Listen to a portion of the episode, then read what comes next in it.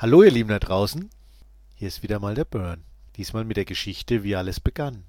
Ja, wie fing denn das jetzt alles an? Was war denn die Initialzündung im Leben eures geneigten Erzählers? Ich kann mich ja nicht mehr an alles genau erinnern. Die Details entziehen sich mir ein bisschen, aber ich kann mich an eine ganz besondere Situation erinnern. Ich denke, ich war sieben oder acht, da kam ein Kollege meines Vaters mit einem Stapel Comichefte. Es waren alles Asterix-Bände, ich denke damals circa bis zum zwölften oder dreizehnten Band. Und er sagte zu mir, Du Bernhard, die brauche ich nicht mehr, die kannst du haben. Das könnte dir schon gefallen. Du liest doch gerne, gell? Er zeigte dann noch einen Gag aus dem Band Asterix und die Normannen, als Majestix eine Steinplatte hält und er sagt, Ah, eine Nachricht aus Lutetia. Und Asterix sagt dann zu ihm, Oh, doch hoffentlich nichts Gravierendes. Der Kollege meines Vaters lachte sich schlapp über dieses geniale Wortspiel und ich habe natürlich nur Bahnhof verstanden. Naja, jedenfalls habe ich in diese Heftchen reingeschnuppert und auch ohne den Gag zu verstehen, war es um mich geschehen. Ich glaube, ich habe die bestimmt hundertmal gelesen, jeden Band. Schätze, ich kann sie alle noch auswendig und zitiere sie bestimmt öfter, als es meinen geschätzten Kollegen lieb ist. Ja, das war der Ursprung, das war die Initialzündung. Ich glaube, ich habe dann aber erstmal gar nicht so viele Comics in die Hände bekommen, bis ich aufs Gymnasium kam. Denn damals in der Grundschule war ja zunächst jeder Tag geprägt Weg zur Schule, Heim, Hausaufgaben, bisschen spielen, ins Bett. Erst als ich ins Gymnasium ging, also mit zehn Jahren dann ungefähr, da hatte ich nach der Schule immer circa eine halbe Stunde Zeit, bis mein Bus fuhr. Und in dieser halben Stunde klapperte ich verschiedene Läden ab. Da gab es in der Sanderstraße den Schreibwaren und Zigaretten Glossner. Auch so ein Trödelladen irgendwie, so allen möglichen Kram hat er auch gehabt. Was genau weiß ich eigentlich gar nicht mehr. Aber er hat in einem Regal auch immer Comics liegen, also so gebraucht angekaufte. Mal eine Mickey Maus, mal einen Fix und Foxy, aber auch Marvel Comics, die alten Williams oder Hithefte. Das war natürlich besonderes Glück, wenn ich da eins fand. Der zweite Laden auf der Strecke war dann der Kiosk auf dem Sternplatz. Der war aber schwierig, da ich ja nicht so viel Geld hatte, dass ich ständig dort neue Comics kaufen konnte. Der dritte Laden war der Zeitschriften- und Zigarettenmüller in der Spiegelstraße. Der einzige, den es übrigens von den hier aufgezählten Läden bis heute noch gibt. Der vierte Laden, und das war dann der interessanteste eigentlich, war auf der anderen Mainseite, das kleine Antiquariat von der Rita Shannon. Dort konnte man tatsächlich richtig was finden. Dort wurde am meisten hingebracht. Heftromane, Comics und hinter dem Vorhang gab's auch schon, ja, Schmutzheftli. ja, als Kids durften wir da natürlich nicht hin, aber uns hat ja damals auch schon Lessiter gereicht.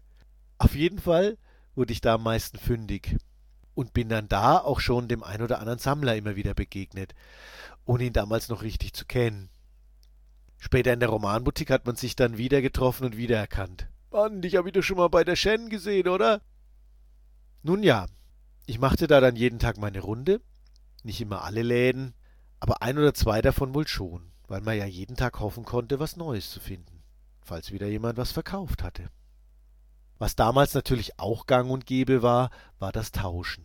Man hatte Kumpels, die auch lasen, und hat dann immer eine Tüte voll mit in die Schule gebracht und hat dann demjenigen diese mitgegeben und er hat dir im Gegenzug seine Tüte gegeben. Das Problem dabei war, dass man nicht immer alles wieder zurückbekommen hat, was man verliehen hatte. Stattdessen dann auch oft Schrott, den man nicht brauchen konnte. Aber die eigenen coolen Sachen eben nicht mehr. Deswegen begannen wir dann damals auch unsere Comics, naiv wie wir waren, natürlich selbst zu beschriften. Mit einem Namenskennzeichen. Ich schrieb BS drauf, der Frank zum Beispiel damals ein FK und ja, verschiedene andere Kürzel tauchten immer wieder auf. Das Witzige war, dass man seine eigenen Comics dann wieder bei Rita Shannon im Laden fand und sie wieder zurückkaufen musste, weil sie irgendein Dödelkopf, dem man sie geliehen hatte, dort verkauft hatte. Als Sammler hat man dann irgendwann gesagt, okay, ich will die haben, ich will ja diese Serie komplett, will sie mehrmals am Stück dann immer wieder durchlesen können. Da kann ich mir nicht leisten, dass da zwischendrin ständig ein Heft fehlt. Ja, nur weil irgendeine Schlappsau mir das nicht mehr zurückgibt. Ich könnte jetzt Verleinix zitieren, gell? Erspare ich das aber jetzt. Nun ja, so sind wir dann im Alter von 10 bis 15 Lenzen circa zwischen diesen Läden hin und her getingelt. Was es natürlich auch gab, war der Gang über die Flohmärkte, darüber habe ich aber auch schon berichtet. Und es gab noch eine Besonderheit.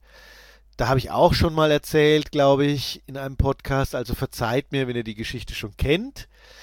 Wir haben nämlich mal in einem Magazin oder in der Mainpost eine Anzeige gefunden, dass es einen Comic-Tauschtag in Würzburg geben würde.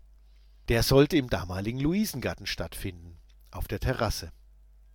Wir konnten uns da natürlich nichts drunter vorstellen. Wir dachten, tauschen wollen wir doch gar nichts. Wir wollen ja neu erwerben. Wir wollen ja unsere Sammlung erweitern. Wir waren ja noch am Anfang, wir hatten ja gar nicht so viel. Was machen wir denn da jetzt?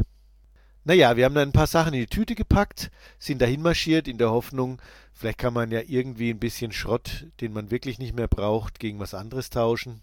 Mal sehen.